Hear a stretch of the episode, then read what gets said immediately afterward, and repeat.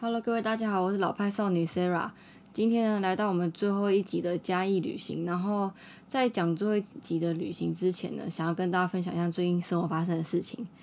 就是我很喜欢去逛成品嘛，然后应该蛮少人知道的，就是成品他们每个月都会推出一个叫做提案的杂志。那它的杂志名称就叫提案，而且它是。嗯，有点像是一本小杂志，就是它除了介绍到成品每个月新的书之外，还有成品的活动啊，然后再就是它每个月都会出一个主题，就是探讨一件事情。所以其实它的前半部都是在讲一个就是杂志的核心嘛，然后后面才会介绍到成品的东西。嗯，我就是会定期都会去拿那个提案杂志，就是因为它免不用钱嘛，就觉得还不错，而且它里面内容规划也不是那种完全都很商业的，所以我就是。跟大家分享一下，就是如果你下次去成品逛的话，可以去注意一下。可是他那个杂志因为是免费的嘛，所以其实好像我记得我好像有一次就忘了拿，然后过了半个月之后再去拿就已经没有了。所以就是通常啊，我自从那次没拿到之后，我就是通常每个月初就跑去成品拿一下，拿一下那个免费的杂志。然后有一些店会摆在摆在外面给你拿，有一些店没有，所以就是去服务台问一下这样。那为什么会讲到成品这个提案杂志呢？嗯，因为就是我要讲，就是第二个关于时序感的一个主题，就是上次有提到那个时序感嘛，就是说在每天在捷运站刷卡的时候会跳出那个月票的到期日，就觉得很有时间的感觉。那另外一个很有时序感的事情，就是我每年都会到年底的时候，就是成品大概在十月底到十月初都会推出那个手账日记展，它就是在。卖那个行事历，他每年都是会集结，就是各国的行事历，就是各国卖文具用品的品牌啦。然后就是他们会，嗯，怎么讲？就是每个文具牌都会固定都一定会出行事历嘛，通常都月历啊，然后日历什么都一定会有。但是成品每年都一定会有个主题性的东西，然后会特别去找一些比较特别的品牌，或是品牌推出跟哪个品牌的联名的行事历这样子。然后今年呢，诶，应该说。我我就是一直都有写行事历的习惯嘛，所以每年到这个时候，我都会很期待要去成品，就是要逛要买行事历。然后今年去的时候啊，去我们是去那个新一成品店，然后我就问说：“哎，你们今年怎么没有那个首创哎手账文具展？”他就说：“哦，没有啊，今年就只有就是一小块而已，就觉得有点可惜。”可是我后来才觉得，为什么是这样子呢？我后来就上网查，结果他发现他们就是变成一个叫做网络联合。手账展就是变成说，你所有的东西就可以在那个网络上看到，所以现场就不用买买那么多这样子。我觉得就跟去年开始成品开始缩编的一个策略有关系啊，就是反正也没那么多店嘛，那也不需要进那么多货，就只是摆在线上给大家看。但是呢，就是还是要有买到形式力啊，就觉得每年都很期待换新的形式力这样子。而且，呃，这一年还有很可惜的事情，就是我其实也很喜欢到国外去买新的形式力。因为呢，台湾再怎么买就是那几个品牌嘛，然后到国外就看到一些其就是比较不一样的品牌，所以今年就很可惜没有办法买到国外品牌的形式力。好，然后成品的形式就分享到这边，现在就是要继续回去讲我们那个嘉义的旅行。嗯，虽然这是第三集啊，可是这一集我只有打算讲一家店而已，然后其他我想要回去讲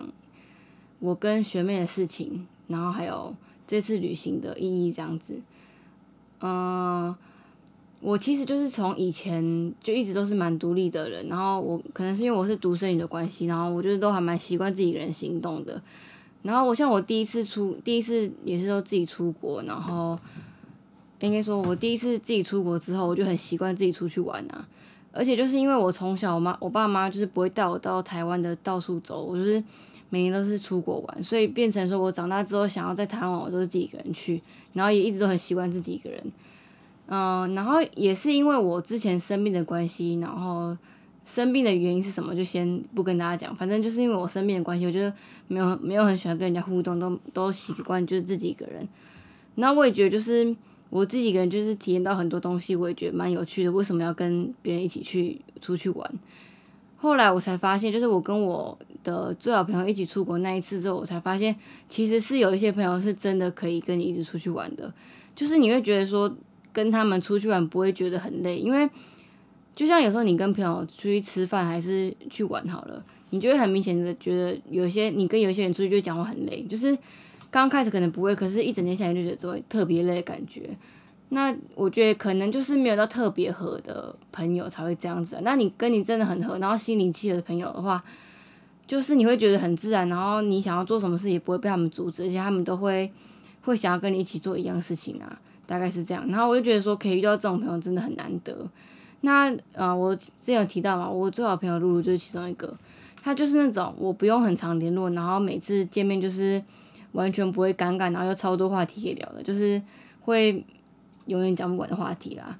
然后第二个就是我这次去旅行的肉桂学妹，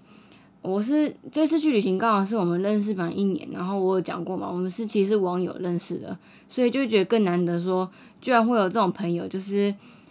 如果你们没有在网络上因为什么契机而认识的话，根本就不会一起出去玩啊。反正我就意外得到一个可以一起出去玩的朋友，而且这次旅行下来觉得说他真的是一个我可以常常一起出去玩的朋友。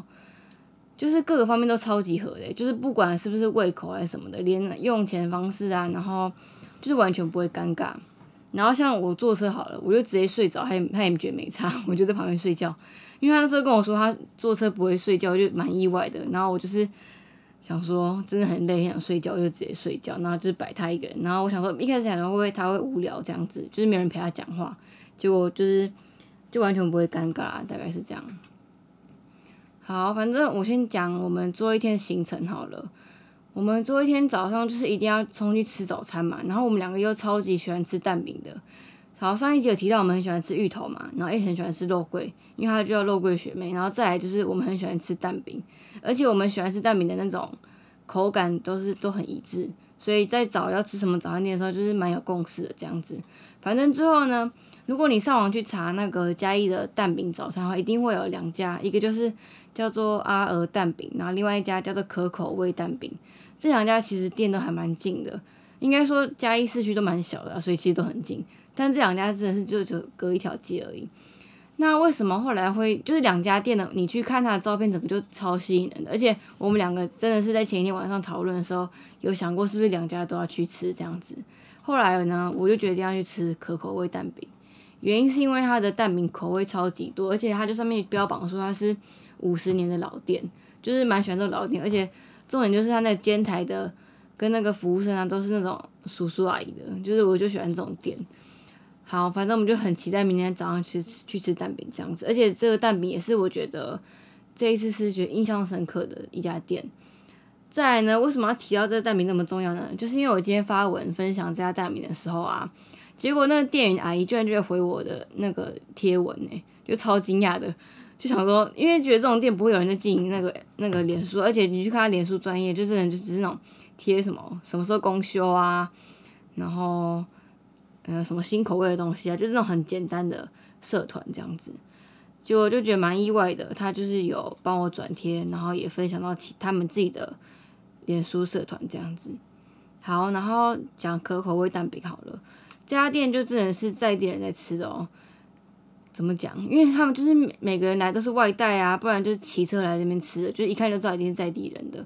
好，然后他，嗯，他们最主要就是在做蛋饼嘛，然后你就看他做蛋饼的时候，他是真的拿一壶就是调好的面糊，然后在煎台上面这样煎。而且啊，